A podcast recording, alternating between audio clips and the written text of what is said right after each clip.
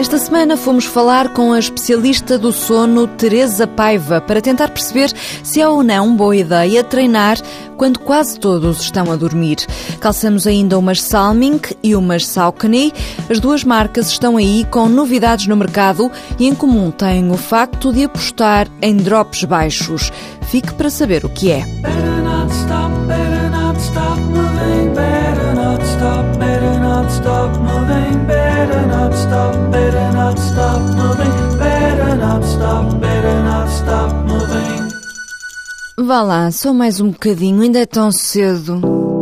Se já ouviu dizer que anda aí gente a treinar a meio da noite, a começar a correr às 5 da manhã ou coisa que o valha, não se admira, é mesmo verdade. Mas será que isso faz bem à saúde? À procura de resposta para essa pergunta, o Walter Madureira foi falar com a médica Teresa Paiva, conhecida como a maior especialista portuguesa em questões de sono. E as notícias não são as melhores para quem contraria a luz solar. Não é bom treinar nem muito cedo, nem muito tarde. Fazer exercício às quatro ou cinco da manhã é um disparate total. É perigoso. Fazer um bocado mais tarde tem alguns perigos para quem tenha riscos cardiovasculares. Em princípio, nunca antes das seis, mas tem sempre alguns riscos. Portanto, são as histórias daqueles executivos muito atléticos que vão para o Hyde Park fazer eh, uma jogging e têm um infarto e aí vão desta para melhor.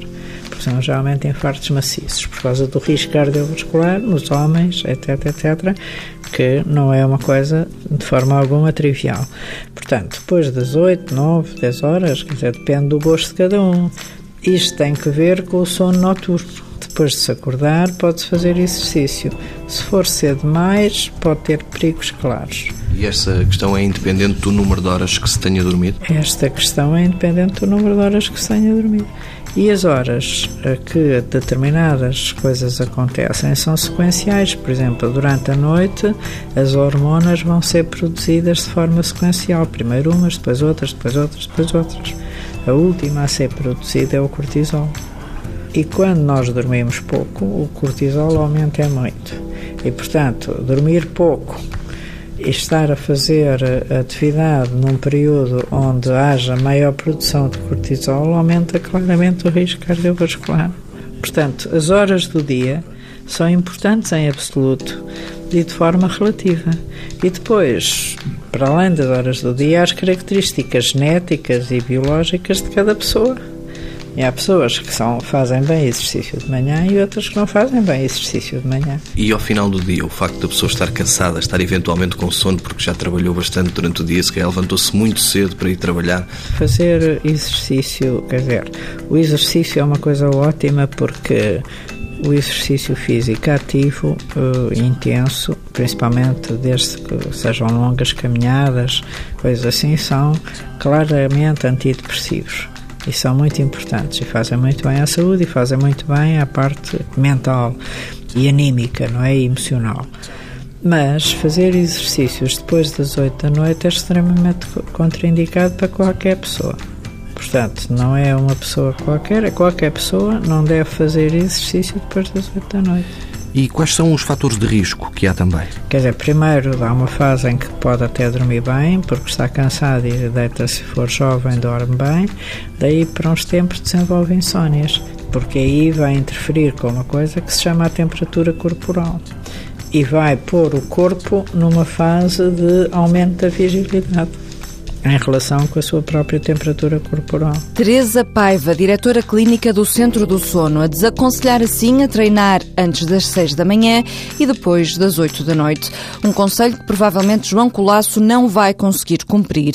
O ultramaratonista que recentemente esteve no TSF Runners a contar a aventura da Spine Race, uma prova na neve em condições extremas, treina a horas pouco simpáticas, basicamente porque não tem outra forma de o fazer.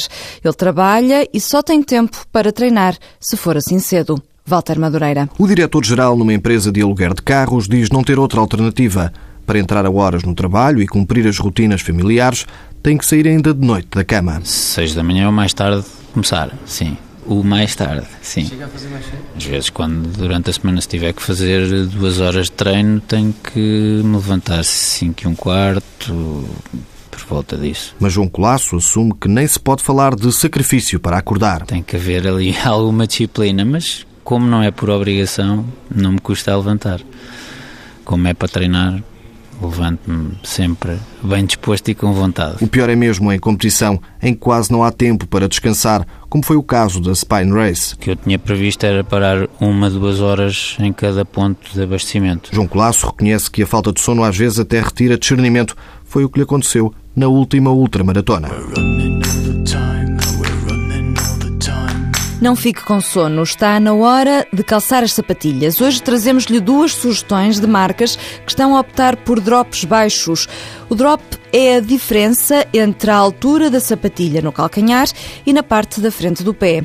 Quanto menor for essa diferença, mais natural se torna a passada. É por isso que a marca sueca Salming lhe chama Natural Running.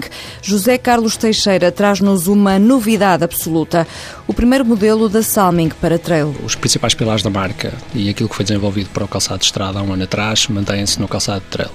Na verdade, nós continuamos a usar o drop de 5 mm que a marca continua a dizer que é o drop que permite que o atleta tenha uma postura mais correta e mais natural na corrida. Portanto, e a marca vai manter esta tendência. Aquilo que nós estávamos a contar era ter um drop mais elevado na sapatilha de trail. Mas os testes que foram feitos, não só laboratoriais, mas também na prática, no último ano, fizeram com que a marca decidisse novamente pelo drop de 5 mm. Ao que parece, pelo feedback que temos recebido de todos os testes que decorreram, a decisão foi acertada. Salming Trail, novidade no mercado, chegou às lojas este mês de março.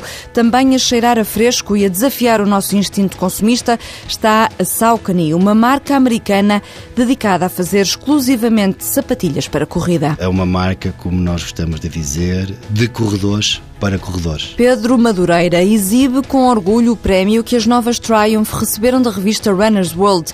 É o prémio de melhor sapatilha Primavera 2015 e sublinha também o facto da marca usar drops baixos.